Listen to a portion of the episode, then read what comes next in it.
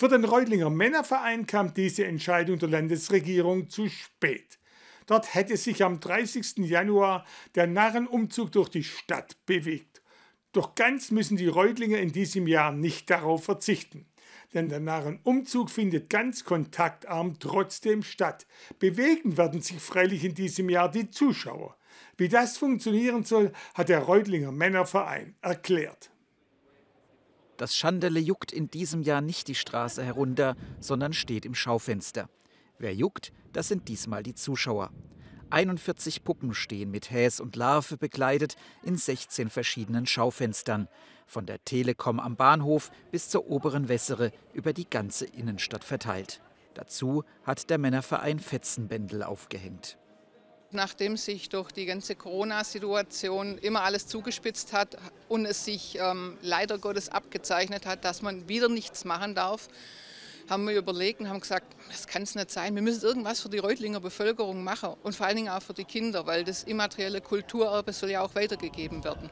Mit der Idee, den Umzug durch die Schaufenster ziehen zu lassen, trat der Männerverein an RT Aktiv heran. Dort war man sofort begeistert und schrieb die Mitglieder an.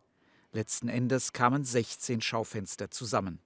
Wo ich dann genügend Schaufenster hatte, habe ich dann mal die ganzen äh, Zünfte angeschrieben. Und die waren hellauf begeistert und sie haben dann immer mehr und mehr zugesagt, sodass es dann wirklich ein Selbstläufer wurde und ich am Schluss sagen musste, es tut mir leid, ich habe keinen Platz mehr. Jetzt stellen 20 Narrenzünfte von Wurmlingen bis Großengstingen ihre Puppen in Reutlinger Schaufenstern aus. Das Ganze ist verbunden mit einem Gewinnspiel. Denn 39 der Puppen tragen einen Buchstaben mit sich. Wer alle Schaufenster besucht hat, kommt auch auf das Lösungswort.